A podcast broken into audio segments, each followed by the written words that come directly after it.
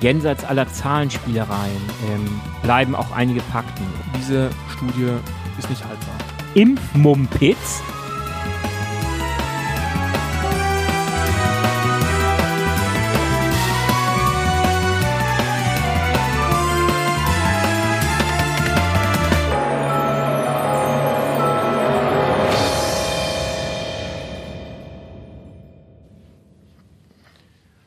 Hello again.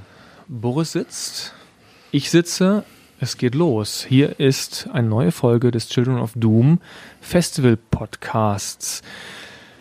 Boris Jepsen, mein alter Kompagnon am Mikro, sitzt gegenüber von mir. Ich bin Kai Kottenstede und wir haben uns wieder auf schöne drei Themen vorbereitet. Wir legen wie immer, Boris, nicht wahr, los mit unserem Festival Children of Doom was im Mai 2020 in seine zweite Runde geht. Und es ist schon so alt.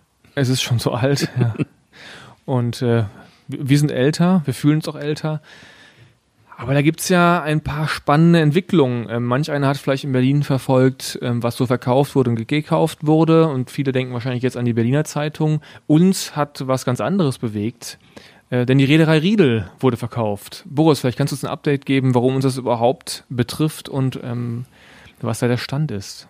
Naja, wir haben halt ähm, im letzten Jahr lang und intensiv gesucht nach einem äh, tollen Ort, mit die, auf dem wir halt Children of Doom, das Festival der Wissenschaften, ähm, austragen können. Und äh, am Ende hatten wir halt ähm, mit der Reederei Riedel und ähm, Hafen Rummelsburg halt dieses Gelände gefunden, waren da auch sehr zufrieden, haben uns da sehr wohl gefühlt. Ähm, umso erstaunlicher war es halt, ähm, wir wollten natürlich fürs nächste Jahr dort uns wieder einmieten. Aber als wir dann halt hörten, okay, verkauft worden, irgendein Investor, der offenbar da so ziemlich alles auf der Ecke kauft, was nicht bei drei auf den Bäumen ist, hat jetzt auch noch dieses Gelände gekauft. Und ähm, ja, da mussten wir natürlich sofort erstmal prüfen. Und unsere äh, liebe Sabine, äh, die ja bei der immer alle Fäden zusammenlaufen, die hat natürlich sofort nachgehakt, was ist da los, was macht unser äh, in Arbeit begriffener Mietvertrag und hat da wohl als erste jetzt mal ein bisschen Entwarnung bekommen, dass äh, im Moment noch nichts dagegen spricht, dass wir auch wieder nächstes Jahr dort sein werden. Ähm, das muss aber halt jetzt in trockene Tücher gebracht werden. Aber von unserer Seite aus äh, ganz klares äh, Go, auch dort wieder hinzugehen. Das sind ja die äh, Betreiber des Funkhauses daneben, heißt das, glaube ich. Ja. Ähm, was ja auch eine echt geile Location ist, muss man wirklich sagen. Mhm. Da mal äh, die Ehre gab, Silvester feiern zu dürfen auf einer privaten Party. Wirklich eine sehr krasse Location. Insofern bin ich jetzt mal ganz persönliches Bauchgefühl auch äh, total optimistisch, denn ähm, das passt irgendwie auch ganz gut zusammen, die Location und ähm, was wir da tun. Insofern bin ich immer weiterhin optimistisch. Ich finde es super spannend, was äh, Menschen, die sich vor allen Dingen mit Immobilien und, und Event-Locations äh, beschäftigt haben, jetzt mit einer äh, Flotte machen wollen. Mit einer Schiffsflotte. Ähm, man kann natürlich äh, gewisse Fantasien haben, habe ich auch schon mal wirklich drüber nachgedacht, ob das immer alles so funktioniert und sich trägt, zumal die wohl auch relativ stark investieren müssen in, da sind wir wieder voll in unseren Children of Do-Themen, in, ähm, in reinere Schifffahrtsbetriebe, also reinere, sage ich schon, also sozusagen ein weniger emissionsarme ähm, Antriebe. Mhm. Alternative sind, Antriebe. Das sind wohl äh, recht hohe Investitionen, also bis zu sechsstellige Investitionen, die mhm. die pro Schiff da reinstecken müssen. Ja, es, es gibt wohl das mittlerweile enorm, ja. ähm, Technologien, die quasi die herkömmlichen Dieselantriebe sauberer machen und ähm, entsprechend ja eine Art Katalysator für Schiffe gibt es wohl. Ich habe darüber mal einen Bericht gelesen, aber halt wie gesagt sehr sehr teuer und ähm, keine Ahnung, ähm, ob, ob jetzt Binnenschifffahrt eine Goldgrube ist. Ich kann es mir irgendwo nicht vorstellen. Ja, habe ich auch überlegt. Wobei gleichzeitig der, der äh, bisherige Inhaber oder der damalige ist ja ein Mäzen, hat da groß Kunst gesammelt. Man sieht das ja auch, da oben, wo wir gesessen haben im Büro, hingen ja auch Kunstwerke, ist ja auch eine echt, war ja auch eine schöne Location. Mhm. Also irgendwie muss da Geld hängen bleiben. Ob das aus dem operativen Schiffsgeschäft kommt oder aus dem geschickten Umgang mit Geld, weiß ich jetzt auch nicht. Aber ähm, ich fand spannend, das war so ein Mini-Einblick in so eine ganz kleine, äh, ganz kleiner Wirtschaftszweig, der aber eine hohe Wahrnehmung natürlich hat. Man sieht die Dinger immer, es ist schön mit den, den Booten zu fahren. Mhm. Aber ich bin mal gespannt, ob die Schiffe weiterhin dort äh, eine große Rolle spielen werden in dem Betrieb. Ja, ich denke, dass das stetige Geld ähm, verdienst du in, in der Schifffahrt sowieso eher mit dem Gütertransport heutzutage. Also wenn du Menschen transportierst, dann hast du halt jede Menge Unwägbarkeiten und, und ganz andere ähm, Sicherheitsbestimmungen und so weiter und so fort. Und von daher ähm, Binnenschifffahrt ist bestimmt ein hartes Geschäft. Glaube ich auch. Ähm, ja. Aber man kann natürlich auch einen schönen, also wenn man es als Tourismusdienstleistung versteht und dann kann man es mit Events verknüpfen. Also da, ich kann mir, kann auch eine Fantasie entwickeln, wenn man schon wieder über andere Businessmodelle nachdenkt, dass man da vielleicht was verbinden kann. Aber wir werden sehen, wir sind sehr gespannt. Ähm, wir haben super gern dort unser Festival gemacht. Es war eine tolle Zusammenarbeit. Und äh, insofern, Reederei Riedel, für uns steht das. Und das Festival steht sowieso mhm. im Mai nächsten Jahres. Ich sage es an dieser Stelle prophylaktisch nochmal für diejenigen, die das noch nicht wissen. Man kann die Tickets jetzt schon kaufen. Jetzt natürlich günstiger als mhm. kurz vor knapp. Genau. Schlagt also zu. Wir arbeiten kräftig am Programm. Wir haben auch schon so die ersten eingetütet darüber. Vielleicht beim nächsten Mal dann mal mehr. Vielleicht noch ein Satz äh, zu der Location. Da wir so ein bisschen gebranntes Kind sind von unserer äh, ersten Ausgabe, wo wir uns halt sehr viel Zeit, einige sagen zu viel Zeit äh, gelassen hatten, bis wir die finale Location hatten. Natürlich haben wir auf diese neue Entwicklung reagiert. Wir haben uns auch bereits andere Locations angesehen. Ähm, da gibt's ein, zwei sehr, sehr spannende. Ähm, wir haben uns zum Beispiel, glaube ich, Hoppegarten mal angesehen als Team. Das ist eine Option. Dann haben wir uns auch noch mal angesehen, das äh, Strandbad Plötzensee äh, könnte, könnten wir uns auch gut vorstellen. Also keine Sorge, sollte das doch ähm, den Bach runtergehen ähm, mit ähm, dem Hafen Rummelsburg. Wir werden auf jeden Fall rechtzeitig dann eine Alternative präsentieren. Dann hat das Umweltbundesamt oder äh, sagen wir mal, das, Bundes, nee, das Umweltbundesamt hat äh, etwas rausgegeben. Das haben wir heute gesehen. So wollte ich anfangen. Ich weiß gar nicht, ob das heute rausgegeben heute früh. haben. Doch, doch, ist heute also Morgen rausgekommen. Auch, auch vom Umweltbundesamt. Ist, ist okay. heute Morgen rausgekommen, ja. Über Verpackungen. Und wir haben uns spontan entschieden, heute das Thema greifen wir auf, mhm. denn das ist ein durchaus veritables Untergangsthema. Oh ja. Ähm, und zwar im, äh, im Ersticken und Ersaufen quasi. Genau. Denn was dort ähm, in einem Satz nochmal deutlich wurde, dass wir nach wie vor ein veritables Problem mit der Produktion von Müll haben. Ähm, und zwar dahingehend, dass wir immer mehr produzieren. Wir als Deutsche wohlgemerkt auch. Natürlich weltweit, aber speziell auch wir Deutsche, ähm, die wir in einem ähm, Industrieland leben, ähm, man denkt ja bei der aktuellen Diskussion ist, dass immer mehr Bewusstsein entstanden ist. Das mag auch sein, äh, solche, die Zahlen von solchen Studien hängen immer ein, zwei Jahre zurück. Ähm, in dem ähm, Fall ist es eine, eine Zahlen von 2017. Genau, also das, was sich 2017 ähm, in Deutschland getan hat. Und das ist, finde ich, schon ziemlich traurig, wenn man bedenkt, ähm, die haben das kurz aufgelistet, dass wir in, in Deutschland im Jahr 2017 über 18,7 Millionen Tonnen an Plastikmüll produziert haben. Ähm, und davon ähm, entfallen pro Kopf, umgerechnet auf jeden von uns, 226,5 Kilogramm an reinem Plastikmüll, den wir vor allem in Form von Verpackungen produziert haben. Das sind sogar drei Prozent mehr als noch im Vorjahr, also in, dann in 2016. Mhm. Und das finde ich schon echt scheiße. Also andere Zahl nochmal, ähm, was mich auch sehr beeindruckt hat, weil man äh, kennt ja dann so diese Zahlen, die äh, sozusagen die Globalzahlen für Deutschland und dann, äh, wo richtet man es runter, merkt irgendwann, okay, auf die einzelnen Haushalte kommt da nicht viel, die Industrie macht viel. Ähm, das ist ja beim, äh, beim mhm. Thema ähm, Wegwerfen von Lebensmitteln ja so ein Thema gewesen, wo äh, man erst sagt, oh Gott, da muss ich mir persönlich viel drauf achten. Das ist einerseits richtig, auf der anderen Seite sind da die größten oder sehr große Anteile eben schon, äh, schon passiert, bevor überhaupt der Konsument eine Chance hat einzugreifen. Beim Thema Verpackungsmüll oder beim Müll insgesamt sieht es anders aus. Nee, beim Verpackungsmüll in der Tat 47 Prozent, das fand ich beeindruckend, des Verpackungsmülls fällt in privaten Haushalten an. Klar. Also Dinge, die wir konkret im Mülleimer schmeißen. Ja, weil jeder Scheiß ja. mittlerweile eingepackt ist. Ja. Und es ist eine Steigerung, du hast gerade gesagt, von drei Prozent. Also äh, hier nochmal die Zahlen. Äh, wir hatten im Vorjahr 2016 103,5 Kilogramm pro äh, Kopf im Jahr. Jetzt sind es 107. Das sind diese drei Prozent, die du eben angesprochen hast, roundabout, Steigerung. Ähm, das ist ja schon eine ganz coole Rendite, wenn ich sie in Geld bekommen würde heutzutage. Im Müll ist eine ganz schön schlechte Rendite, eine ganz schön ähm, üble Entwicklung. Und das steht ja interessanterweise ein bisschen, bei mir zumindest, im Gegensatz zu so einer Wahrnehmung, ähm, dass wir da immer mehr darüber reden über Müll. Also ich, meine Eltern schon in den 80ern. Ich bin damit groß geworden, dass wir irgendwie über Müll geredet haben. Aber das ist sicherlich nicht für jeden der Fall. Was erklärt das Umweltbundesamt oder wie erklären wir diese, diese Entwicklung eigentlich? Warum kommt mhm. da so viel mehr Müll zustande? Ja, also, also das Umweltbundesamt äh, identifiziert letztlich drei Faktoren, die sich eigentlich negativ entwickelt haben. Das erste ist dass wir uns halt immer mehr liefern lassen.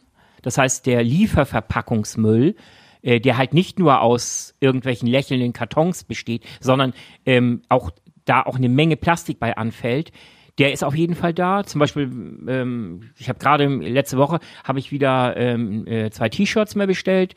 Ähm, kommt in der äh, Tüte. Ne? Kommt in der Tüte. Mhm. Kommt nicht mehr im Karton, kommt ja, ja. in der Tüte. Ja. Also äh, da fällt natürlich eine ganze Menge an und je, so ziemlich jeder Bundesbürger gefühlt bestellt immer mehr. Das ist das eine Thema. Dann also seitdem ich in Deutschland lebe, haben, glaube ich, die Kinder nicht einen einzigen Schuh im Schuhgeschäft gekauft. Ja, siehst du? Also es, es bestätigt dann nur den, mhm. den Trend. Also meine Kinder. Ja, klar, logisch. ich habe noch keine. ähm, dann ist ein Riesenproblem weiterhin das ganze Thema ähm, Nahrungsmittel und speziell Einwegverpackungen für ähm, Getränke, aber auch für Essen. Ich meine, wenn du dich umschaust, ähm, so auch da wieder Lieferservices, diese ähm, total mega, äh, mega schädlichen, aufgeschäumten äh, Styropor-Verpackungen äh, alles. Die findest du bei jedem Lieferservice immer noch. Ja. Ähm, gleichzeitig aber auch wenn du, wenn du über jedes Festival rübergehst, jeder hat, hat diese kunststoffbeschichteten ähm, Pommesschalen in der Hand und diese kunststoffbeschichteten Kaffeebecher in der Hand.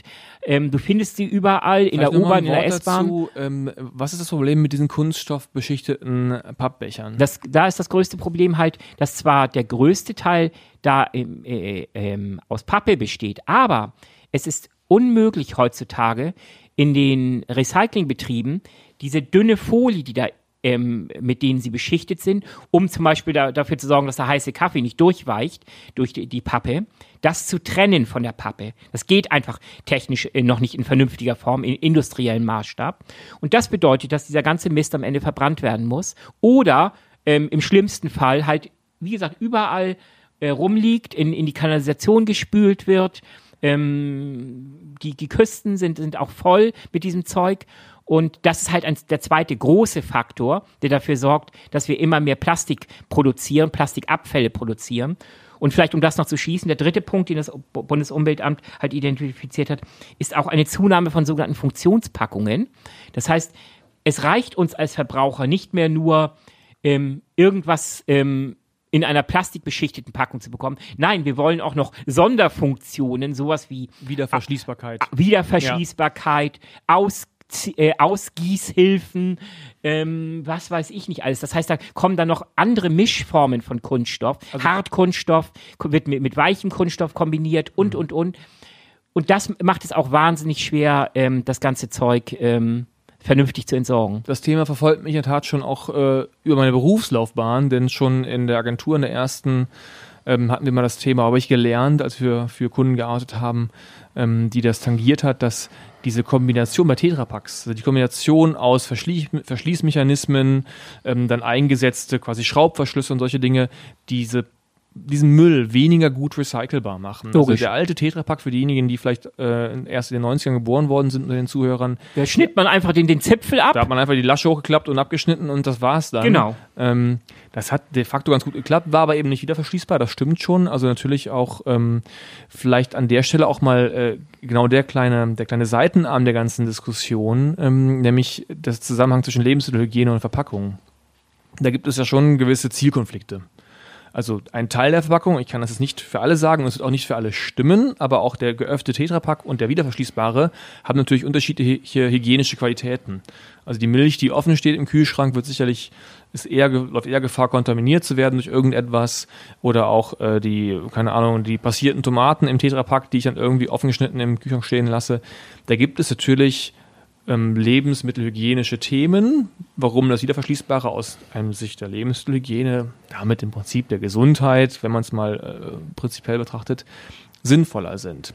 Es ist sicherlich auch so bei äh, einigen Fleischverpackungen, ja, dass man natürlich, wenn man äh, Sachen kauft, die gut verpackt sind, ordentlich in der Schutzatmosphäre verpackt worden sind und so weiter und so fort, tendenziell natürlich die Hygiene besser gewährleistet ist. Aber am Ende ähm, kommt das nur daher, dass man eine Lösung finden muss, das sauber zu verschließen. Und da fällt mir als Tüfter und Buster sofort ein, warum nicht ähm, Tetrapacks ähm, anbieten, wo dieser Zipfel im Zweifel ein bisschen größer, ein bisschen länger ist, die Lasche Und wenn man das dann abschneidet, es gibt schon im Handel überall diese, diese äh, Clips, Clips diese ja. Kunststoffclips, ja. die man nutzt, um Tüten zu verschließen, ähm, und so, um sie einfrieren zu Dann gewöhnt man sich einfach an, so einen Plastikclip zu nehmen. Damit verschließt man diese abgeschnittene Zipfel da an der, an der, am Milchtetrapack. Und schon hat man auch eine vernünftige, wiederverwertbare Verschließoption.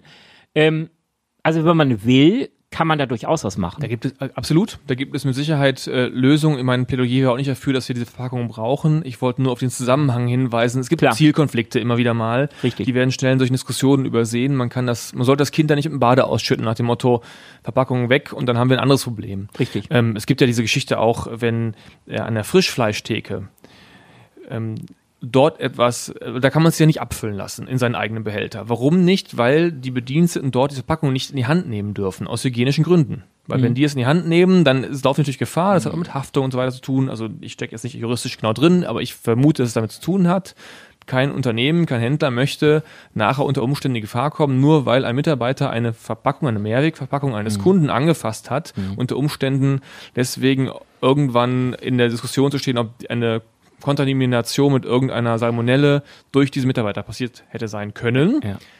Aber da gibt es auch clevere Lösungen, dass sie ähm, eine, ein Tablett nehmen. Also man stellt als Kunde seine Schachtel auf dieses Tablett und das Tablett hat der Mitarbeiter in der Hand, nimmt es wieder rüber, füllt dann das Hackfleisch zum Beispiel in diese Mehrfach Mehrwegdose, mhm. ohne diese Dose anzufassen und gibt es auf dem Tablett wieder zurück. Und man nimmt quasi selber von dem Tablett mhm wieder diese Schachtel runter. Also es gibt Lösungen. Es Klar, gibt aber das ist natürlich ein, ein relativ aufwendiger Mehrschrittlösung. Ähm, diesen Aufwand will keiner betreiben. In der Beziehung, so schön unsere ganzen Hygieneregeln ja sind, sind sie teilweise auch kontraproduktiv, fast Absolut. schon hysterisch. Ich entsinne mich, vor einigen Jahren bin ich mal mit einem äh, Freund Heinrich ähm, im ICE gefahren. Und ähm, ja, das passiert auch. Es gibt einige ICEs, die fahren wirklich in Deutschland, man mag es gar nicht glauben. Aber der war vollkommen überfüllt und ähm, mehrere Toiletten, wie das halt bei vielen ICEs ähm, äh, der Fall ist in Deutschland, haben schon, hatten schon überhaupt gar, äh, gar keine Funktion mehr, ging nicht mehr. Wir waren, wie gesagt, wie die Sardinen saßen wir und dann hatten wir ganz in der Nähe eine schwangere Frau und ähm, die musste unbedingt auf Toilette, aber sämtliche ähm, Toiletten waren kaputt, gestört und äh, das, äh, ein, ein, äh, das haben wir auch dem Schaffner äh, äh, gesagt. Sie, Sie müssen jetzt dieser Dame helfen. Ähm, ja, nee, kann ich nichts machen. Dann ähm, ist Heinrich, weiß ich noch, der Kragen geplatzt. Dann ist er ähm, mit der Frau ins Bistro gegangen, ins Bordbistro, weil dort haben die Angestellten eine eigene kleine Toilette. Die funktionierte übrigens auch. Und da kam das Hygienemoment. Und, ähm, und dann kam, sagten die sofort, ja, das können wir leider nicht tun, weil wenn wir diese Dame auf unsere Toilette lassen, danach müssen wir das Bistro schließen, weil ähm, äh, wir dann nicht mehr das entspricht dann in Deutschland, darfst du dann nicht mehr Lebensmittel verkaufen, wenn du nicht eine separate Toilette ähm, für die Angestellten hast, die mit den Lebensmitteln in Kontakt. Am Ende hat sich die Wut durchgesetzt. Äh, äh, die Frau ist dort auf die Toilette gegangen, mit dem Fazit allerdings, dass danach das Bordbistro geschlossen wurde. Das also immer, das sind, das sind, das ist wirklich ein Problem. Das sind so, Haftungsthemen. Ja gut, aber ich auch ganz ehrlich sagen muss, das Spannende an solchen Diskussionen, also ich verstehe es total. Das Spannende ist, ich hatte, kann ich ja kurz mal ähm, mhm. erzählen, dass Wolfgang Nellen, Professor Wolfgang Nellen hier gestern, äh, gestern war schon letzte Woche hier im Podcast saß, den wir bald veröffentlichen werden zum Thema CRISPR-Cas und und Gentechnik. Ja, freue ich mich sehr drauf. Ähm, war eine tolle Aufnahme. Ähm, aber im Vorgespräch sagte er auch, sprachen wir so über Indien, Indonesien und Lebensmittelvergiftung und so weiter und so fort. Und dass ich mich in Indien, als ich mal in Indien war, mir da ordentlich den Magen verdorben hat. Und da meinte er so, ja gut, das ist dann irgendwie eine Woche, da muss man durch. Und da habe ich so kurz gezuckt, denn ähm, als jemand, der beim Bundesinstitut für Risikobewertung gearbeitet hat, ich jetzt, ähm, wo Hygiene ein Riesenthema ist, wo ich gelernt habe zu kommunizieren und ich bin ja immer derjenige, der nur weitergeben kann, was er von den Wissenschaftlern bekommt an so einer Stelle. Ähm, welche gravierenden Auswirkungen Hygieneprobleme auch haben können, sind, wir sind einfach in Zielkonflikten. Das in den Extremen, wie du gerade geschildert hast, das absurde Form man nimmt, ist unbestreitlich. Am anderen Ende, wenn man es aber gar nicht darauf achtet, kommst du auch in in gefährliche Bereiche, in unakzeptable Bereiche. Das finde ich ganz spannend. Ich finde, was ich ganz spannend finde, ist, dass auch Wissenschaftler nicht davor gefeit sind, ähm, sozusagen Aussagen, die andere Wissenschaftler aus anderen Disziplinen mit einer starken Vehemenz sagen, wieder als, ach ja, mit so einer Art gesunden Menschenverstand zu beantworten, mhm. ähm, in ihrer eigenen Disziplin aber sehr stark ähm, sozusagen auf die wissenschaftliche Argumentation achten. Also ich äh, hätte, könnte äh, Wolfgang da eine Menge Hygieniker auf den Hals setzen, vom BFR, sage ich jetzt mal so salopp, die äh, sich wahnsinnig darüber echauffieren würden, über so eine saloppe Bemerkung zum Thema Küchenhygiene oder, oder Lebensmittelhygiene. Ja, aber am Ende ähm, haben wir es mit Menschen zu tun.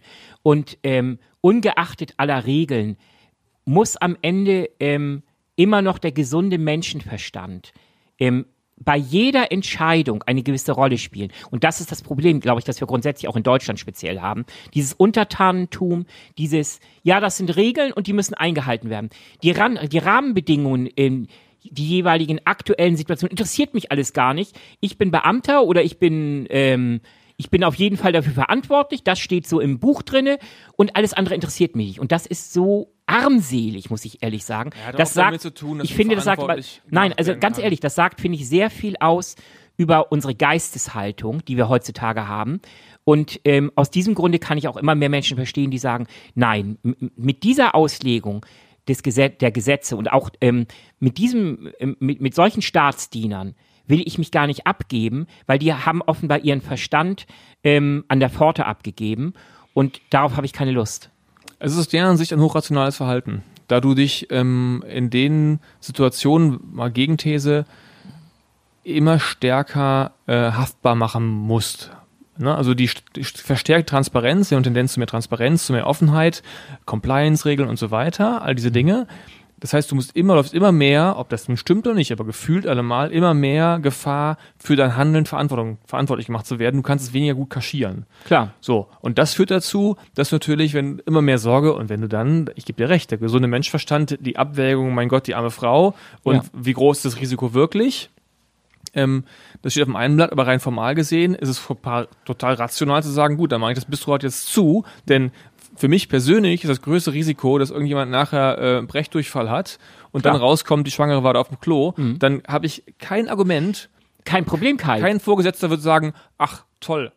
Ja, das, da übernehme ich jetzt Verantwortung. Du, das sehe ich ja auch so. Nur das Problem war, ähm, vielleicht habe ich das vorher nicht deutlich genug gesagt. Das Problem war nicht, dass sie danach das Bistro zugemacht haben. Das Problem war, dass sie sich zuerst geweigert haben, dieser Frau zu helfen, dass wir erst Druck machen mussten, ja, uns ja. halb schon ähm, bedrohlich aufbauen mussten, damit, damit diese Entscheidung gefällt wurde. Gut, danach haben sie das scheiß Bistro zugemacht. Wen juckt's? Ja.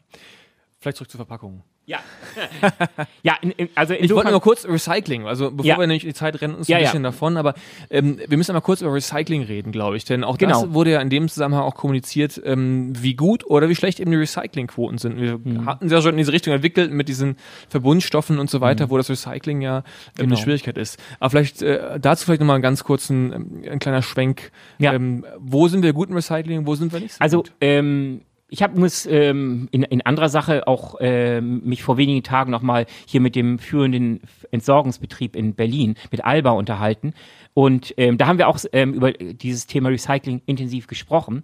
Und wir sind zum Beispiel sehr, sehr gut in Deutschland ähm, im Recycling von Pappe und Papier. Da liegen wir mittlerweile ja, also 85 Prozent, ähm, 87, 87 Prozent, irgendwie sowas.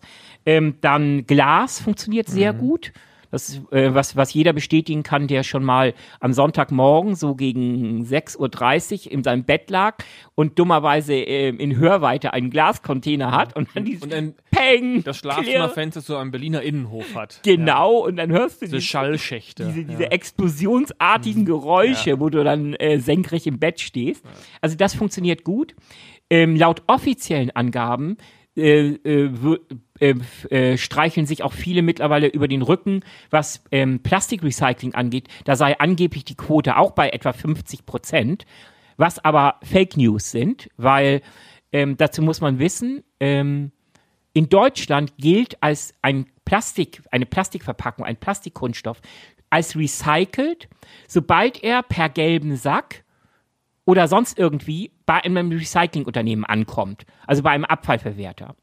Ja, toll. Das klingt in der Theorie toll, ist aber völliger Schwachsinn. Denn leider ein größerer Teil von dem Zeug, was dann bearbeitet, verarbeitet wird in dem Recyclingbetrieb, landet am Ende doch in der Verbrennung, weil viele dieser Kunststoffe gar nicht recyclingfähig sind dahingehend, dass sie entweder nicht separierbar sind, das heißt, es lässt sich nicht die Zusammensetzung erkennen, oder aber sie sind so kompliziert zusammengesetzt aus verschiedenen Kunststoffen, dass man sie nicht sortenrein trennen kann. Auch dann gehen sie in die Verbrennung oder sie sind komplett verschmutzt. Also wenn jemand zum Beispiel seinen Joghurtbecher ähm, halb geleert irgendwie da in den Plastiksack schmeißt, dann ist der auch nicht verwertbar, weil es gibt, gibt niemanden, der dort in der äh, Verwertungsfabrik ähm, noch diese Dinge ausspült. Dann wird es nämlich auch wieder Wasser jede Menge verbraucht mhm. werden. Dann geht das auch in die Verbrennung. Das heißt, ähm, Fachleute äh, sagen, die reale Quote von dem, was in, in Deutschland an Kunststoffverpackungen letztlich recycelt wird, liegt irgendwo, naja, zwischen 30 und 40 Prozent. Wohlmeinend. Wahrscheinlich eher Richtung 30 als Richtung 40 Prozent. Letztendlich äh, ist diese Meldung vom Umweltbundesamt eine, eigentlich nur ein Reminder äh, daran, dass wir wirklich nochmal stärker, und das war mir, muss ich ganz ehrlich sagen, auch nicht so bewusst, ähm, das mag jetzt auch naiv gescholten werden, doch nochmal deutlich stärker in die Müllvermeidung gehen müssen. Ähm, dass dieses Problem, dass wir Recycling nicht so gut sind, wie ich davor dachte, vermutet mhm. hätte, gefühlt, wie gut wir sind. Naja, von wegen. Ja, von wegen, in der Tat. Nichts für Recycling-Weltmeister und so. Und ich glaube, dass, genau, was da einfach ein, ähm, was, also am wenigsten war mir bewusst diese riesige Quote, die ich als privater Konsument dazu beitrage. Mhm. Ähm, das hat mich nochmal in der Tat aufgerüttelt, in der Hinsicht, dass man dann wirklich in diesen vielen kleinteiligen Entscheidungen. Das ist ja wirklich eine sehr kleinteilige Thematik. Ich kann nicht sagen, ähm, so wie beim Fleisch, nach ich esse einfach kein Fleisch mehr, dann habe ich das Thema Haken dran, ich muss nur hart genug es durchziehen, sondern ich muss immer wieder eins entscheiden, äh, kaufe ich das Produkt jetzt vielleicht nicht, weil einfach zu viel Plastik dran ist, weil wie sonst, wie sonst anders kann ich mich da halten? Also das ist ja quasi die ganz konkrete Frage. Kaufe ich es eben nicht? Spare ich mir jetzt den Kaffee? Denke ich dran, dass ich meinen Kaffeebecher mitnehme? Ähm, den habe ich sogar persönlich, ähm, in dem ich meinen Kaffee abfülle, den ich aber dann manchmal einfach schlichtweg vergesse. Also genau, wie wir alle. Wir sind nur Menschen. Ein Stück weit eine Disziplinfrage wahrscheinlich, ähm, damit Disziplin, umzugehen. Ja. Bequemlichkeit. Ähm, ja, letztlich nochmal, wir sind alle nur normale Menschen und wir sind keine Heiligen. Ähm, ich bin auch nicht Jesus, mir wächst auch kein Gras aus der Hose. Dementsprechend ähm, be begehe ich auch jeden Tag jede Menge Umweltsünden, ähm, mehr oder weniger bewusst. Ähm, und trotzdem, wir, wir müssen uns alle ähm, unser eigenes Bewusstsein dafür schärfen. Wir können eine Menge tun als Verbraucher, wenn wir es denn wollen.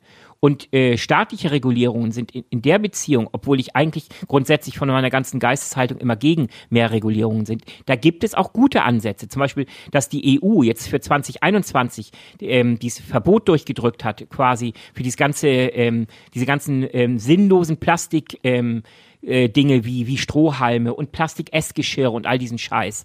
Äh, das macht Sinn, das ist vernünftig und ähm, wir, äh, die wenigsten wissen auch, wir haben dieses Jahr ist ein neues Plastik, nee, äh, ist ein neues Verpackungsgesetz in Deutschland ähm, ähm, Gesetz geworden im Januar diesen Jahres und das setzt neue Recyclingquoten äh, zum Ziel. Ähm, ich glaube, die wollen dann am Ende wollen, ähm, sagt das unter anderem, dass bei die Plastik-Recycling-Quote soll wohl bis ähm, Lass mich nachgucken, finde ich das irgendwo? Genau, da habe ich es. Die Quote bei Kunststoffrecycling soll bis äh, zum Jahr 2022 auf 63 Prozent steigen. Ja, das gilt ja wohl als unrealistisch. Was völlig unrealistisch ist, weil wir ja jetzt ähm, nach realen Zahlen auch nur bei, da sagen wir 35 Prozent sind. Also es ist völlig irreal. Elon Musk, Boris. Oh ja, genau. Hat äh, Unser Berlin aller, und Brandenburg ähm, Lieblings-Daniel Düsentrieb auf äh, elektrisiert, muss man ja sagen, auch wenn das ein billiges Wortspiel ist. Vielleicht sogar auch ganz Deutschland, vielleicht sogar ganz Europa elektrisiert. Mhm. Passt schon Denn mit Europa. Die ähm, meisten werden es mitbekommen haben. Ich sage es der Vollständigkeit halber nochmal. Er hat angekündigt, witzigerweise bei der Verleihung des Goldenen Lenkrads, wenn ich es äh, gerade richtig in Erinnerung habe, ähm, dass er eine Gigafactory, wie er sie so schön nennt, wird bauen in Brandenburg. Genau, nicht in Berlin. Nicht in Berlin. Das war wohl auch kurzzeitig ähm, ein Problem, als er äh, dann irgendwann verstanden hat, dass er gar nicht in Berlin ist. Wir verkneifen uns heute mal die Kommentare zu dem Verhältnis Berlin-Brandenburg und der doch sehr, vielleicht, naja, also der Optimierungsbedürftigkeit oder, oder das Optimierungspotenzial in der Zusammenarbeit. Oh, Sei ja. es drum. Wenn das nun wirklich kommt, ist es natürlich ein großes Ereignis. Es wäre die vierte Gigafactory. Mhm. Elon Musk hat, baut eine selber in Nevada, wenn ich gerade in Erinnerung Ich glaube, zwei gibt es schon in den USA und Genau, jetzt die zweite in, ist aber eine Singapur. eingekauft. Hat er einfach, einfach gekauft und Mhm. umgetauft. Mhm. Ähm, und nee, in Shanghai. Ach, in Shanghai, in meiner, du hast recht, Shanghai. meiner alten Heimatstadt Ah, Shanghai. ja, super. Da muss ich, da wohl da muss ich wohl bald wieder hinfliegen, ist, ja. ja. f- Dann guckst du dir mal an. Mach ich. Ähm, in dem Zusammenhang wurde auch nochmal ähm, berichtet, dass er, ich glaube, am Tag nach der Verkündung dann auch in Shanghai tatsächlich auch die Produktionsstart, äh, das grüne Licht für den Produktionsstart bekommen hat. Mhm. Ähm, in Shanghai kann er in China eben bauen.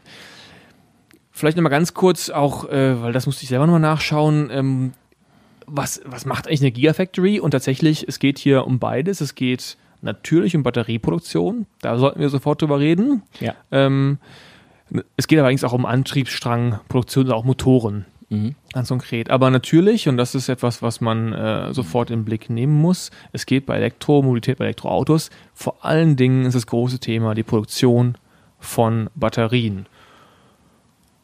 Der Rest ist, soweit habe ich mir erstmal erzählen lassen von Automobilherstellern, bei Elektromobilität eigentlich relativ simpel. Also die, die, die Antriebstechnologie ist relativ simpel. Elektromotor ist ein relativ simples Konstrukt im Richtig. Vergleich zu einem Verbrennungsmotor. Richtig. Über 150 Jahre schon erprobt. Ähm, ja, Und einfach, also es- ne, es gibt ja ein paar Dinge, ist glaube ich auch schon vielen klar, die dann wegfallen. Ich muss dann nicht mehr kuppeln, nicht mehr schalten. das ganze Thema kein- Antriebsstränge. Genau, ist ganz, äh, ganz banal. sehr Oder banale vergleichsweise Dinge. banal. Genau. Ähm, die, die Komplexität liegt in anderen Bereichen. Mhm. Das eine ist äh, Lademanagement, also Reichweitenmanagement, also Soft echt eher tech- softwaretechnische Dinge oder auch vielleicht wie, wie vernetzt arbeiten solche Autos untereinander, wie sehr wissen sie Bescheid, wann sie an eine Tanke müssen, eine Ladestation, muss man ja dann künftig sagen. Ähm, und wie weit kommen sie noch hin und solche Geschichten halt eben. Mhm. Und das andere Thema und die andere große Herausforderung sind Batterien. Ja. Und wir haben uns, besser gesagt, du hast dir überlegt zu sagen, da sollten wir nochmal einen kurzen Schritt zurückgehen und äh, uns selber an das erinnern, was wir besonders äh, für uns, für diesen Podcast auch wichtig erachten, nämlich nochmal ein bisschen Grundlagen aufzuarbeiten. Was, Boris, frage ich dich deswegen, ist eigentlich eine Batterie im Prinzip und vor allen Dingen auch in der Zukunft in äh, E-Autos? Mhm. Ja, also grundsätzlich, wenn, äh, heutzutage reden wir eigentlich bei, bei allem von Batterien, das ist nicht ganz korrekt, weil eine Batterie ähm, kann letztlich nur einmalig Energie speichern. Chemische ähm, Energie wird umgewandelt in, in physikalische Energie, Strom fließt. Ähm, das können Batterien halt einmal und dann war's das, dann werden sie weggeschmissen. Ähm, streng genommen, bei der Elektromobilität müssen wir also von Akkumulatoren sprechen, also von Akkustromspeichern, die aber im herkömmlichen Bereich auch mittlerweile immer nur Batterien genannt werden. Ähm, das ist halt das entscheidende Merkmal, ähm, was diese ganze Elektromobilität erst möglich macht. Es gibt noch ein anderes Prinzip natürlich, ähm, ähm, nämlich die, die, die Brennstoffzelle, an der auch intensiv geforscht wird. Letztlich sind ähm, beide, bei beiden handelt es sich dann um ein Elektroauto. Nur die Art und Weise, wie der Strom zur Verfügung gestellt wird, ist halt ein anderer. Bei der, bei der Akkumulatorentechnik, Batterie, Autos, ähm, Brennstoffzelle ist äh, wird, Wasserstoff. wird der Strom ähm, wird der Strom halt vorab geliefert und ähm, ähm, damit wird der Akkumulator aufgeladen und bei der Brennstoffzelle, die da an Bord sind, wird der Strom direkt noch an Bord produziert aus Wasserstoff. Das ist halt äh, der Unterschied. Elon Musk und die meisten anderen Automobilhersteller, die auf diese Elektromobilität setzen, haben sich letztlich für diese Akkumulatorentechnologie entschieden, aus bestimmten Gründen. Ähm, Kosten sind ein, eine äh, Frage, ausgereifte Technologie sind eine andere. Ähm, vielleicht, wie du schon sagst, einen Schritt zurück, wenn wir uns nochmal überlegen, was ist das eigentlich? Elektrischer Strom, Batterie, Akkumulatoren. Ähm, da würde jeder sagen, naja, das ist eine relativ neue Technik. Ähm, da haben wir was gehört, Schulunterricht. Ähm, Volta, ein Italiener, der hat dem damals die erste Batterie ähm, entwickelt. Der hat äh, damals ähm, so in Röhrenform, äh, in Säulenform besser gesagt, hat er, was war das jetzt? Ähm, äh, ich glaube, er er hat so Metallscheiben aus Zink, dann äh, eine nächste Scheibe Kupfer und dann hat er eine, eine, eine Lederscheibe, die so in einen in, in einen ähm, Elektrolytflüssigkeit, also ein flüssiges Salz oder eine Säure getaucht war, aufeinander gestapelt. Und wir wissen, Ionentransport, ähm, verschiedene Metalle, äh, wenn die durch eine Säure im Prinzip angeregt werden, durch, äh, zur Elektrolyse, ähm, dann fließt ein Strom. Strom heißt nichts anderes, Elektronen wandern ähm, von, von einem Metall zum anderen Metall. Und das war damals die allererste ähm, Batterie, die jemals produziert wurde. Ein paar Jahre später hat ein Deutscher übrigens, ähm, Johann Wolfgang Ritter, der hat übrigens dann auch schon gleich den ersten Akkumulator gebaut, wo quasi die, der Strom nicht schon vorab ähm, nur einmal abgerufen werden kann, dann ist das, Ding tot, sondern wo man Strom auch wieder hineinladen kann in die Batterie. Noch ein Schritt zurück, was ich total faszinierend finde, das war übrigens nicht die erste Batterie im, im Laufe der Menschheit. Ähm, archäologische Ausgrabungen haben gezeigt, das ist schon 40, 50 Jahre her, die haben in Bagdad etwas entdeckt, was man sich zuerst gar nicht erklären konnte. Und die experimentelle Archäologie hat dann rausgefunden, was das ist. Das war die sogenannte Bagdad-Batterie. Und das ist 250 Jahre vor Christus passiert.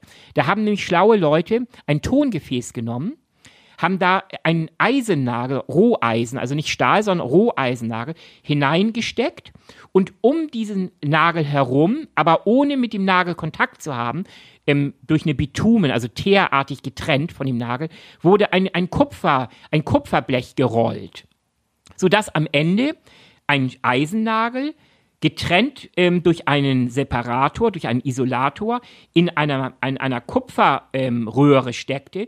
Um das herum war ein, ein Tongefäß, das man mit Apfelessig gefüllt hatte. Man hat sogar Reste gefunden. Und damit hatte man die allererste Batterie gebaut.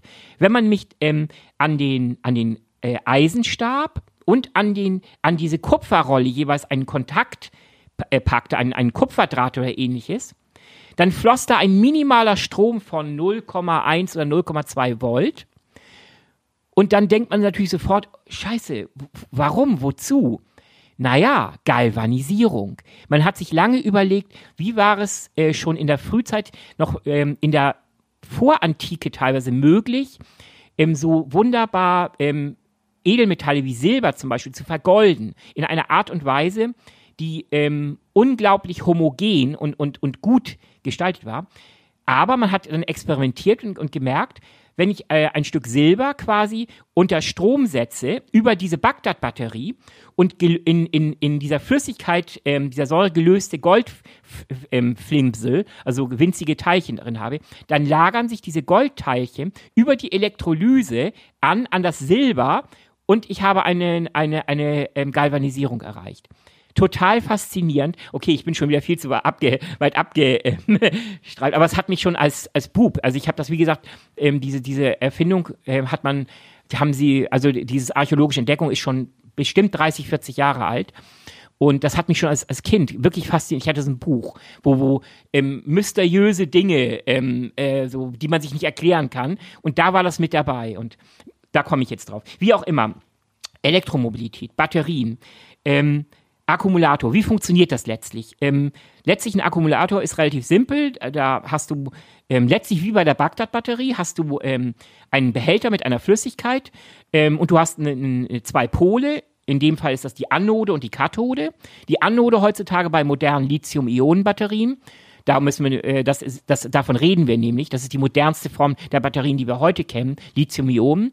Da die Anode besteht da meistens aus Graphit und die Kathode, die Anode ist immer ist minus, negativ geladen, und die Kathode, positiv geladen, besteht aus einer Mischung aus Lithium, ähm, Kobalt und ähm, Sauerstoff.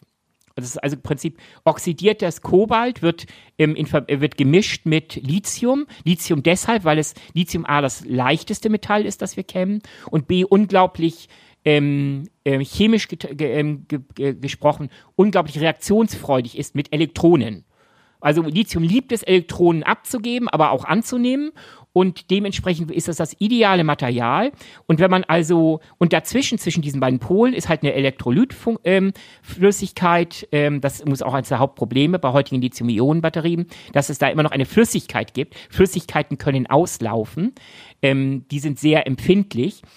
Wie auch immer. Und sobald man eine, äh, einen Verbraucher zwischen diese beiden ähm, Pole packt, Anode und Kathode, zum Beispiel ein Handy, ein Bildschirm, dann werden, wird, werden halt die Elektronen äh, angeregt zu fließen.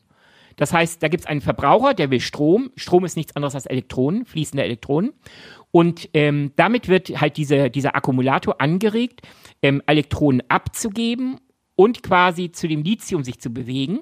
Und Dadurch entsteht aber mit zunehmendem Verbrauch der Elektronen, weil es gibt nur eine bestimmte Anzahl von Elektronen, mit denen halt dieses, dieser Akkumulator aufgeladen wurde vor, vorher, ähm, entsteht zunehmend ein Ladungsungleichgewicht zwischen Anode und Kathode. Und irgendwann gibt es keine Elektronen mehr, die fließen können, weil die sind ja verbraucht worden. Die sind Richtung Handy geschickt worden und dann ist der Akkumulator alle. Und das Geile halt ist an einem Akkumulator gegenüber einer herkömmlichen Batterie, Zink-Kohle oder so Batterie ist, ich kann diesen Prozess umkehren.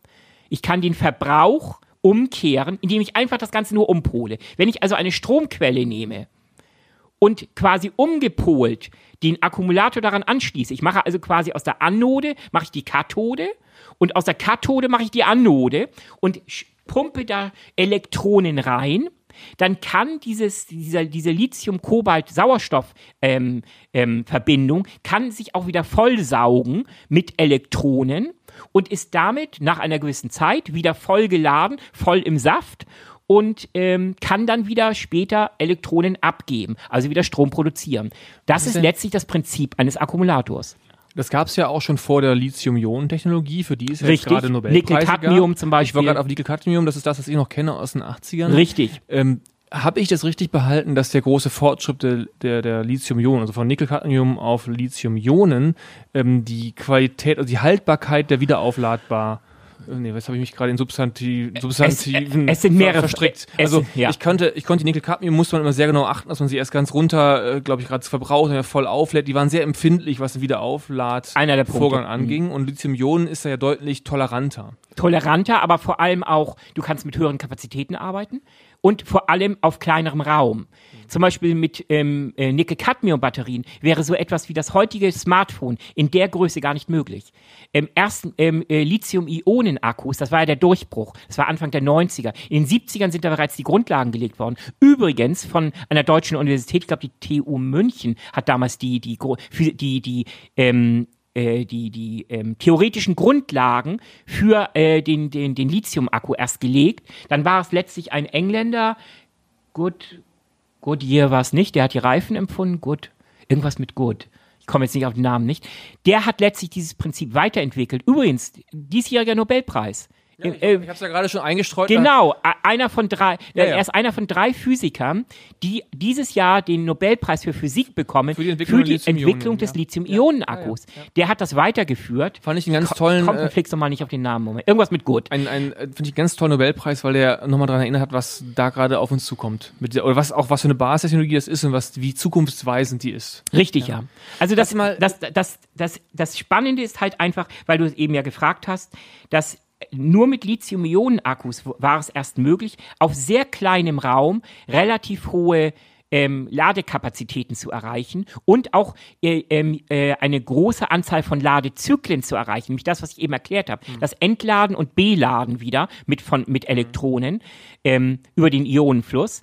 Das ist halt auch nur zu einem, einem begrenzten ähm, ähm, Anzahl möglich, weil die gerade die Polen, gerade vor allem die, äh, die Anode, die, die, die Kathode in erster Linie, ähm, die, die, die nehmen ähm, chemisch Schaden. Die werden, äh, die werden, die korrodieren, vor allem aber auch bilden sich da immer mehr Ablagerungen. Also im Prinzip ein Abnutzungseffekt. Abnutzungseffekt, ganz genau, sodass du am, äh, am Ende ja schon nach, nach vielleicht nach 300, 400 Ladezyklen geht schon die zu, zu speichern der Energie merklich runter. Die Effektivität der Batterie Auch bei Lithium-Ionen. Auch bei Lithium-Ionen. Das ist, darum, das ist darum ist ja auch dein, dein Handy, äh, wie gesagt, ja, dass ja, du da liegst. Das kennt man ja. Na, nach zwei Klar. Jahren ist das trotzdem ziemlich tot, ja. Ähm, weil einfach ähm, diese Ladezyklen auch nur eine begrenzte Anzahl äh, haben. Das ist ja ein ganz spannendes, ähm, ich weiß nicht, ob du schon bereit bist, ähm, den Schritt mal Richtung Elektromobilität von der Batterie zu, zu gehen, weil das finde mhm. ich eine spannende Brücke, denn ähm, also ganz viele Diskussionen über Thema Elektromobilität sind, glaube ich, vielen auch bekannt. Können wir jetzt in der Tiefe heute hier auch noch nicht machen.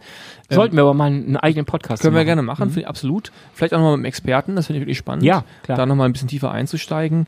Ähm, diese Wiederaufladbarkeit, mhm ähm, die Re Reusability quasi dieser Lithium-Ionen-Batterie. Wenn man das schon ans, ans eigene Smartphone denkt, ähm, das eigene Auto unter Umständen dann nach zwei Jahren, wenn ich es ein E-Auto hätte, nicht mehr so gut wiederaufladbar ist. Ähm, da habe ich einerseits gelesen, dass Tesla natürlich jetzt der große Feldversuch ist indirekt. Da sind die Werte wohl besser als wohl zunächst vermutet. Ist wohl nicht so, nutzt sich so schnell ab, wie man äh, teilweise befürchtet hat. Trotzdem steckt da ja eine eingebaute Schwäche im E-Auto. Klar. Und die Lösung ist ja momentan einerseits, dass manche ähm, die Batterien gar nicht mitverkaufen. Also Renault-Konzept ist, glaube ich, die werden mit vermietet. Genau. Und ähm, quasi man damit im Zweifel die Batterie nochmal austauscht, was ein Kostenfaktor ist. Der andere Punkt ist, und da habe ich ähm, sehr lange recherchiert und ich habe nichts dazu gefunden, ob das auch zum Beispiel in die Ökobilanz mit eingeht. Weil die Frage ist ja, ähm, wenn ich das Auto vielleicht exklusive Batterie 200.000 Kilometer hält und meinetwegen zwölf Jahre, die Batterie aber nicht, dann habe ich ja einen ganz wesentlichen Baustein der Elektromobilität, muss ich dann unter Umständen mehrfach austauschen. Richtig. Und das hat natürlich für die ganze Thematik Ökobilanz, wie gesagt, das können wir jetzt nicht in der Tiefe ausführen. Ich poste mal einen Link dazu äh, von Spektrum, da gibt es einen guten Spektrum-Artikel, der das ganze Thema Ökobilanz, E-Auto versus Verbrenner sehr gut aufdröselt, die verschiedenen Aspekte und mal nicht nur Teilwahrheiten beleuchtet, was viele Artikel und viele Studien da auch leider getan haben. Ähm, aber das ist mir so aufgefallen, diese, dieser, wenn ich nach drei Jahren auswechseln muss, die Batterie, dann steckt das ja wieder, muss, um ein einigermaßen brauchbares Auto zu haben, ähm, wird ein ganz wesentlicher Teil wieder neu ins Auto gesteckt. Na klar, aber äh, da äh, werden natürlich dann auch Recyclingmechanismen greifen. Denn einen großen Teil eines solchen Akkumulators kannst du ja auch wiederverwenden. Also es ist ja nicht so, dass das Ganze dann völlig ähm, in Rauch aufgeht, sage ich mal. Du meinst, dass wirklich sozusagen physisch recycelt werden im Sinne von, Genau. das Ding wird auseinandergebaut, Genau. wird Richtig. überholt und letztendlich immer neu eingesetzt. Richtig, genau. Ähm, dementsprechend ähm, Es gibt Das, das Entscheidende ist ja auch bei Akkumulatoren, und wir werden ja gleich auch nochmal über die Zukunft der Akkumulatoren reden. Da tut sich sehr viel im Moment in den Forschungslaboren der Welt. das sollten wir ähm, jetzt tun. Ähm, ja, aber no, nochmal zu, zu dem entscheidenden Punkt. Letztlich ist ja ähm, eine Kathode, wie ich schon sagte, besteht halt aus dieser Mischung aus äh, Lithium, Kobalt und, und äh, Sauerstoff. Und da gibt es aber schon, schon in dieser Mischung gibt es unterschiedliche, sage ich mal, Rezepte, Back, Backrezepte.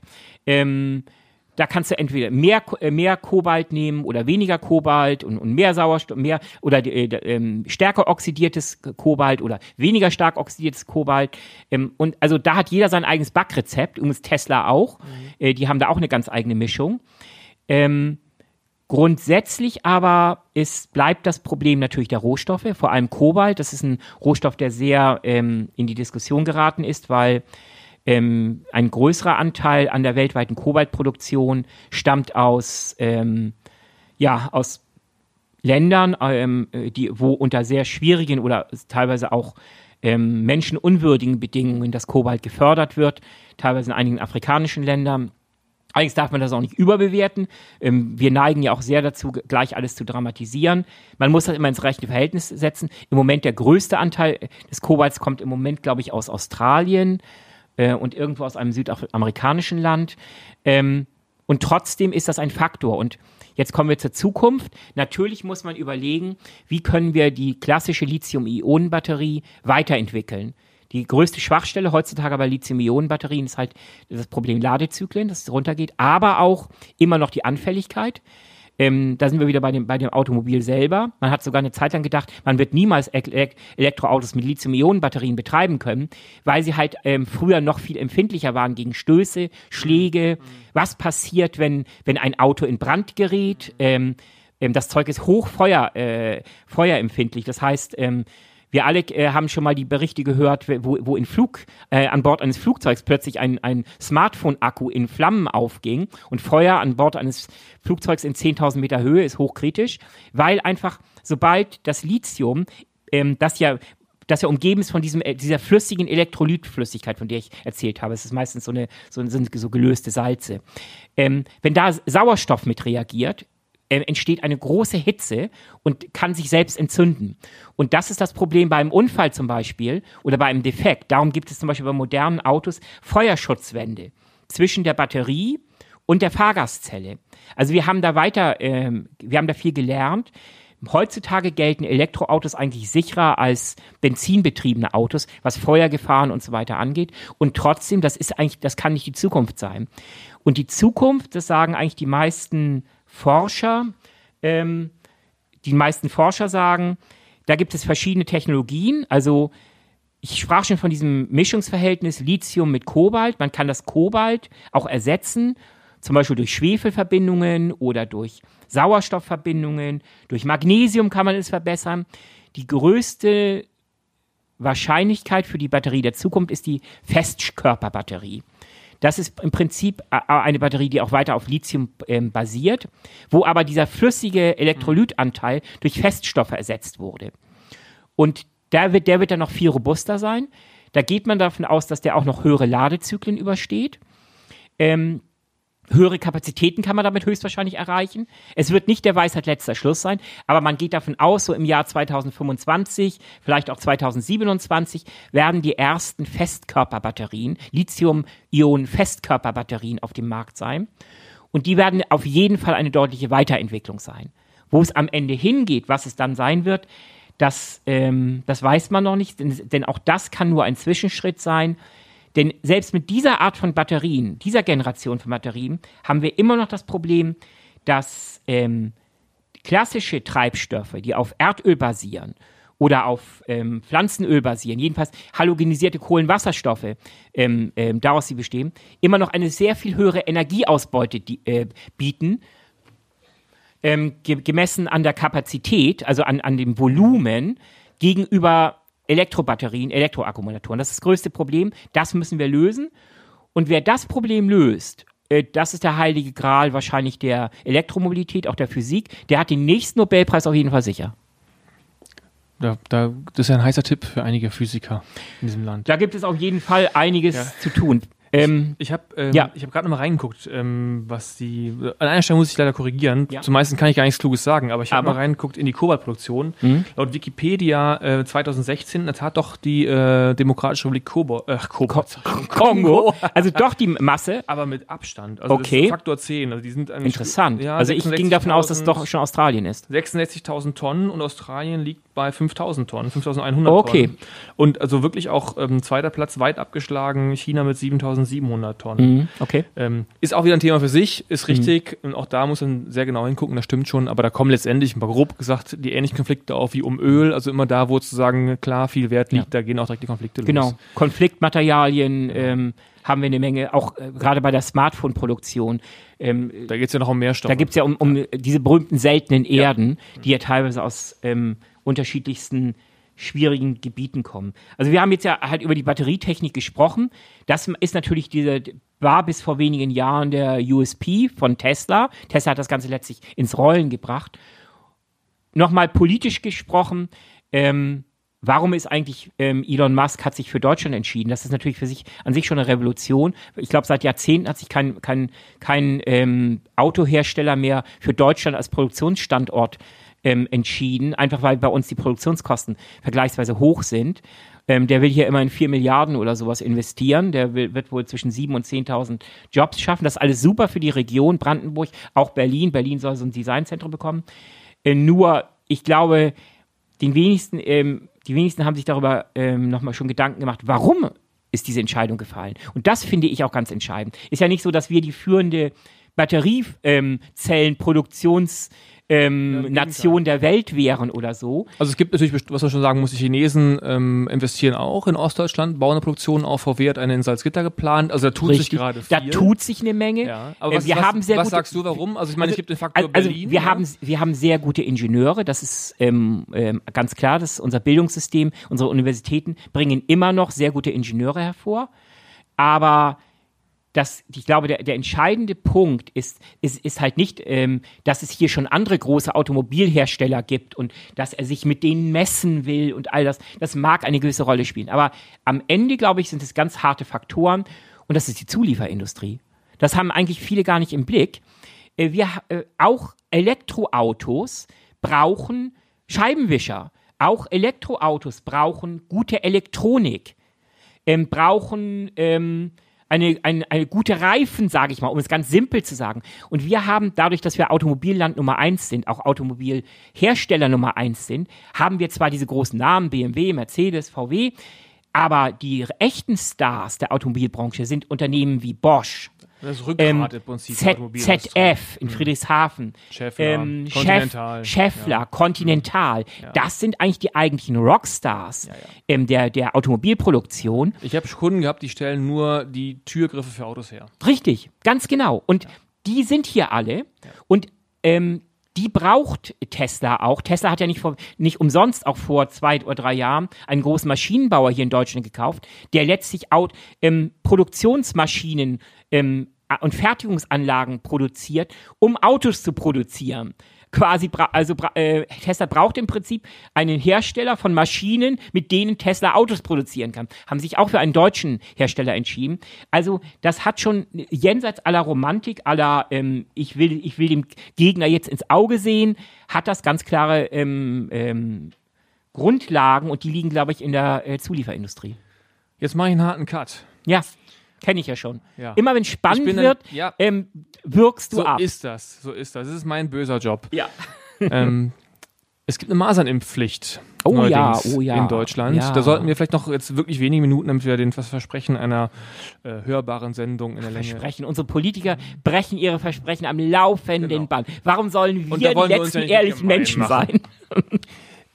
die, diese Masernimpfpflicht ähm, ist relativ kurz abgehandelt. Also es geht jetzt vor allen Dingen um äh, Kinder, die in die Schule und Kinder, äh, Kindergarten kommen. Genau. Und es geht auch um äh, entsprechendes Personal.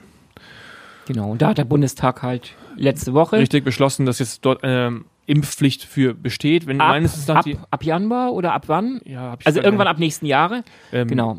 Entscheidender ist, glaube ich, das Prinzip dahinter. Äh, an der Stelle können wir eigentlich nur verweisen an, ich glaube, die vorletzte oder vorvorletzte Folge, in der wir sehr intensiv über das Thema Impfen gesprochen haben, mhm. die ähm, Problematiken und äh, Themen hinter, hinter Impfen. Und ähm, letztendlich, wir haben es auch direkt auch gepostet auf Facebook, wissen, dass es natürlich ein heißes Thema ist. Die Diskussion ging wieder in die, in die typische Richtung, die natürlich deswegen nicht schlecht ist. Ähm, es geht um eine ethische Frage, moralische Frage, nämlich die Frage, ähm, sozusagen, geht das persönlich, die persönliche individuelle Freiheit der Entscheidung, sich zu impfen, sich zu lassen oder sich selber ähm, sagen ähm, vor irgendwelchen Krankheiten die Impfung zu schützen ähm, versus quasi das Allgemeininteresse und die Risiken, die in der Impfung stecken, versus das Allgemeininteresse, dass wir eine sogenannte Herdenimmunität brauchen, um Krankheiten, zum Teil ja auch Ziel der WHO auszurotten. Genau. Masern ist so eine Krankheit, bei der das äh, ausgesprochene Ziel oder Kinderlähmung, ja, Polio, genau, genau. Ähm, Röteln, Genau, all diese Dinge. Also es gibt Krankheiten, für die das Ziel dediziert ist, sie auszurotten, dass sie quasi nicht mehr stattfinden. Die Logik ist die, das äh, gibt es einen schönen Artikel, äh, die Zeit, das mal schön aufbereitet, auf Grundlage vom, ich glaube, Guardian oder BBC, äh, wenn man so sieht, äh, erklärt bekommt, warum man eine gewisse Anzahl von Menschen braucht, die immun sind, damit eine Krankheit sich nicht ausbreiten kann. Grundlogik ist, Natürlich, je mehr Leute nicht immun sind, desto eher ist der eine, der die Krankheit hat und reinkommt, zu sagen, desto schneller kann sich die Krankheit verbreiten. Wenn viele immunisiert sind, kann sie sich nicht verbreiten und damit ist sie schnell eingedämmt. Ähm, was ich an anlässlich dieser Masernimpfpflicht einfach nochmal aufgreifen wollte, ist vielleicht gar nicht so sehr diese Debatte, weil die haben wir hier schon aus. Übrigens auch auf unserer Facebook-Gruppe, da möchte ich noch mal kurz darauf ja, hinweisen, als wir das letzte Woche gepostet haben, äh, diese Neuigkeit. Ähm, wir haben so 500 mal 1000 Zugriffe auf ähm, innerhalb von einer Stunde oder so auf, bei unserer Facebook-Gruppe ähm, Sachen, die geteilt werden. Das ging sofort durch die Decke. Ich glaube ähm, 2000, 3000 Zugriffe und mehr. Ähm, einfach weil dieses Thema offenbar unglaublich bewegt, auch unsere Follower. Sehr emotional ist, muss ja. man auch ganz ehrlich sagen. Ähm, und genau das war vielleicht so mein, der Punkt, warum ich es noch kurz aufgreifen wollte. Ich habe mir die Mühe gemacht, noch ein paar Sachen dazu zu recherchieren mal so ein paar Zahlen einfach mal. Ähm, und ich habe mir wirklich Mühe gegeben, da jetzt auch wirklich zu verifizieren. Ähm, nehmen wir mal eine Zahl. Sterblichkeitsthematik bei Masern. Ähm, weil das ist ja ein Argument, warum man überhaupt so hart dagegen vorgeht. Dazu gehört, das muss man ja auch wissen, dass Masern nicht kurierbar ist. Es gibt keine Therapie gegen Masern. Genau. Ähm, man kann sie quasi nur aussitzen. Und es geht in aller Regel gut, aber es kann auch schlecht laufen, bis hin zu Lungenentzündung und solche Thematiken. Ähm, wir haben eine Sterblichkeit, die variiert nach Land, ist klar. Ähm, leider auch nach dem, äh, wer sie gemessen hat. Also sie variiert zwischen 1 zu 1000, also ein Mensch von 1000 Erkrankten stirbt, sagt das Robert-Koch-Institut. Die amerikanische CDC geht sogar von zwei von pro 1000 aus. Eine EU-Behörde hat drei pro 1000 ausgerechnet. Klar, das sind auch unterschiedliche Bezüge geografische. In Entwicklungsländern ist das Thema deutlich dramatischer. Da reden wir von bis zu einem Viertel von mhm. Menschen, die äh, an Masern erkranken und davon sterben. Mhm. Also es ist in der Tat ähm, eine ernstzunehmende Krankheit. Damit kann man schon mal anfangen. Das zeigen diese Zahlen. Ja. Es gibt auch mal wieder Ausbrüche in Deutschland, auch das. Richtig. Ähm, immer wieder Zahlen, wo, also wenn man sich Zahlen anguckt, wie sozusagen die Masernfälle ähm, in Deutschland variieren, dann geht das äh, mal hoch, mal runter, wobei, und auch deutlich hoch und runter, also Faktor 5 oder sowas, wobei ähm, eine Sache nicht stimmt. Wenn der Eindruck erweckt wurde, wir hätten ein verstärktes Problemen in Deutschland, dann stimmt das für Deutschland schlichtweg nicht. Wir hatten 2001 6200 Fälle, so in der Größenordnung. Wir haben uns im Jahr 2018 bei 677 Fällen bewegt. Zwischendurch gab es mal Werte von zweieinhalbtausend, aber das auch bei zweieinhalbtausend noch eine krasse Reduktion. Nicht, nicht zu vergleichen mit Zahlen wie zum Beispiel dem Influenza-Virus, wo äh, zum Beispiel ja. vor zwei Jahren, habe ich letztens gelesen, auch wieder im, äh, in der Robert-Koch-Institut-Studie, ähm, äh, allein vor zwei Jahren bei der Gro äh, äh Grippewelle äh, sind 25.000 Menschen in Deutschland ja, ja, direkt oder indirekt daran gestorben. Ja, ja. Wir haben allerdings, also wenn man zurück zum Thema Masern kommt, mhm. man hat wohl weltweit schon ein verstärktes Aufkommen von Masern. Ähm, auch schon, wenn wir in osteuropäische Länder gehen, sehen die Zahlen schon direkt deutlich schlechter aus. Also es gibt schon ein Problem mit Masern, nicht unbedingt in Deutschland, aber wir wissen auch, dass es, äh, wir können das Land da auch nur bedingt abschotten. Insofern, es gibt da Probleme. Was eigentlich auch nicht stimmt, ist, dass, die, äh, dass wir reden ja viel auch über Impfgegner in diesen Debatten, diese harten äh, Impfgegner, die sagen, das ist per se problematisch. Ähm, die Zahl haben wir, glaube ich, auch damals schon gesagt, die steigt gar nicht unbedingt. Also es gibt Nein, die sind Kern. sehr laut. Die sind sehr laut, genau. Das ist ein, ein Thema daran und warum man jetzt ähm, vielleicht auch eine Impfpflicht braucht. Ein Argument, das dafür spricht, ist ähm, ein Zusammenhang, der mir nicht so ganz klar war, aber vielleicht, das kennst du ja auch, das Thema erste und zweite Masernimpfrunde äh, im Grunde. Ähm, also die Empfehlung ist ja mindestens zweimal, sich gegen Masern impfen zu lassen. Und das fand ich einen spannenden Aspekt. Die erste Impfung immunisiert 95% der Menschen, aber 5% eben nicht. Und um auch diese 5% zu bekommen, wird die zweite Impfung empfohlen. Heißt aber umgekehrt auch, 95% brauchen diese, von denen, die die erste haben, brauchen die zweite eigentlich gar nicht für ihren persönlichen Schutz. Aber, da sind wir wieder in der ethischen Dimension, für, den, für die Herdenimmunität, also dass wir als Gesamtheit einen Masernschutz haben, braucht man sie sehr wohl oder ist sie zumindest äh, wichtig, um diesen gewissen Wert zu erreichen von 95% Immunität mhm. und mehr. Das sind so ein paar Zahlen, die ich dazu rausgefunden habe, die aus meiner Sicht schon irgendwie zeigen, dass die Debatte wieder ein bisschen komplizierter ist, auch haben wir eben auch schon darüber gesprochen im Vorgespräch, ähm, wenn man sich zum Beispiel die Studien des RKI anguckt oder man versucht herauszufinden, wie viele Leute sind denn eigentlich äh, geimpft oder immun, ist gar nicht so richtig klar. Stimmt, aber ähm, jenseits aller Zahlenspielereien ähm, bleiben auch einige Fakten und ähm, letztlich kann man wenn man nur mit Zahlen argumentieren will, dann kann man auch sagen, ja, wieso machen wir uns so einen großen Kopf mit Ebola? Ähm, wie gesagt, wir haben allein darüber gesprochen, allein in Deutschland, letzte große Grippe, ähm, Epidemie 25.000 Tote. Ja, in e an Ebola sind gerade mal bei der großen Epidemie 10.000 gestorben in Afrika vor zwei oder drei Jahren. Jetzt, äh, letztes Jahr oder dieses Jahr sogar gab es auch wieder einen kleinen Ausbruch. Da sind auch einige hundert Menschen gestorben. Aber wenn wir nur von Zahlen ausgehen, ja, wen juckt? Aber es sind Zahlen, sind, äh, äh, verschleiern häufig Einzelschicksale. Und die Frage ist äh, für mich, äh, die dahinter steht in dem Ganzen, sind äh, nach der Vermeidungsmöglichkeit von Opferzahlen, von, von sterbenden Menschen, vor allem auch bei Kindern dann. Und da muss ich sagen, ähm, ist es für mich kein Argument zu sagen, naja, ähm, Masern sind ja nicht so gefährlich und dann nur ganz wenige Fälle verlaufen halt kritisch und dann sterben halt auch ein paar Menschen und auch ein paar Kinder weil ja, da haben sie halt Pech gehabt. Dann haben sich halt in der Kita angesteckt bei einem Kind, das nicht geimpft war und dann gab es leider Komplikationen und dann, dann ist es halt so.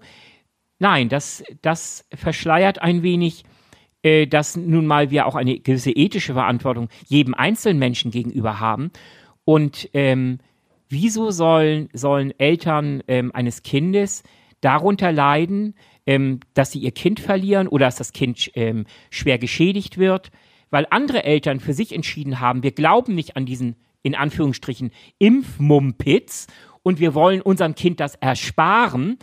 Ähm, und darum ähm, entscheiden wir, dass auch alle anderen Kinder, die mit meinem Kind, mit meinem ungeimpften Kind ähm, in Kontakt kommen, im Zweifel ähm, das Risiko eingehen, sich äh, anzustecken und schwere Krankheiten zu bekommen. Und das ist inakzeptabel. Ich meine, wir leben in einer Gesellschaft, ähm, die ähm, auch ein gewisses Maß an Rücksichtnahme untereinander erfordert. Und von daher ist das für mich kein Argument, das, ähm, das belegen könnte am Ende, ist doch alles nicht so schlimm. Sehe ich genauso, zumal ähm, man ja auch nochmal vielleicht einen symbolischen Aspekt dazu nehmen muss. Ähm, der ist natürlich etwas schwieriger, ähm, auch moralisch schwieriger, so funktioniert zum Teil Politik. Ähm, ich stehe sogar auf dem Standpunkt zu sagen, ja, auch eine Maß an Impfpflicht ist vielleicht aus bestimmten symbolischen Gründen wichtig, um überhaupt mal eine Impfpflicht einzuführen, um auch klarzumachen, dass wir uns als Gesellschaft und es auch eine politische Verantwortung dafür gibt, sich mit dem Themen ähm, Epidemien auch, also sich wehrhaft gegenüber Epidemien zu sein. Da kann ich nur empfehlen, ich habe die Tage gesehen, es gibt eine neue Serie auf Netflix in Deutschland, die heißt äh, Explained. Da gibt es auch eine kurze Folge, 23 Minuten, glaube ich. Kriegen wir irgendwelche Werbethemen von Netflix? Nee, aber das ist so eine ja, gute Empfehlung. Dann, müssen wir das auspiepen. Wenn wir, wenn wir, wenn wir auch im Buch, es gibt auch andere tolle Streaming-Angebote, la, das wissen alle, aber das ist wirklich eine gute Folge zum Thema Epidemien, wo nochmal einfach klar ist, auch, es gibt eine ganz klare Aussage zu. Die nächste Epidemie wird kommen. Natürlich wird sie kommen. Ähm, und deswegen ist es schon wichtig, sich auch sozusagen politische Instrumentarien zurechtzulegen, damit umgehen zu können. Mir fällt noch eine Sache gerade ein, was du äh, sagtest zum Thema ähm, Impfen und Impfgegner. Ähm, ich glaube, eine Sache muss man beim Thema Impfen immer wiederholen, zum Thema Fake News. Es gibt diese Autismusdebatte ja, das Impfen ja, zu ja. Autismus führt. Ein Irrsinn. Mhm. Äh, das geht zurück auf eine Studie, die immer noch unter Impfgegnern vor allen Dingen kursiert, von einem gewissen Andrew Wakefield, einem britischen Wissenschaftler, 99 oder 98 mhm. herausgegeben, die einen Zusammenhang zwischen Impfen und verstärkten Autismusfällen ähm, mhm. behauptet hat. Mhm. Diese Studie ist nicht haltbar. Die ist damals in Lancet entschieden. Insofern war die natürlich, ja. wirkt die nach erstmal, wenn man es jetzt auch noch bekommt und sieht Lancet, denkt man, okay, das ist, das kann nichts, mhm. da kann nichts Falsches dran sein. Das ist ein hoch angesehenes äh, Journal.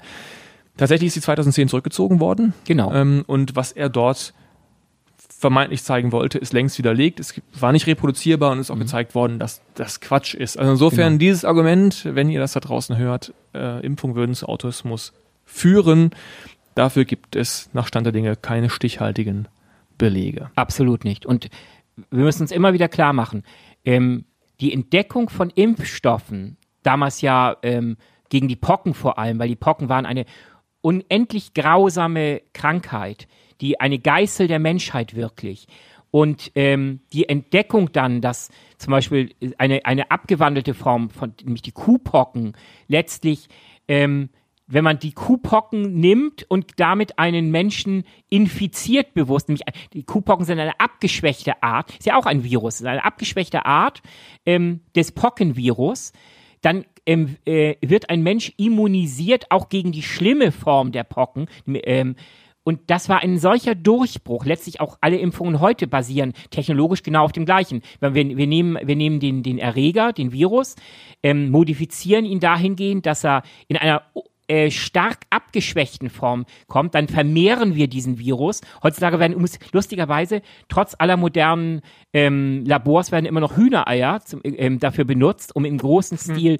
Impfstoffe zu produzieren. Das heißt, dieser abgeschwächte Erreger wird in Hühnereier injiziert und ähm, da werden wir irgendwann eine, eine, bessere Lösung finden. Aber künstliche Intelligenz wird da irgendwas eine Rolle spielen, ähm, das industriell zu verbessern, diese, diese Prozedur. Im Moment ist es aber noch so.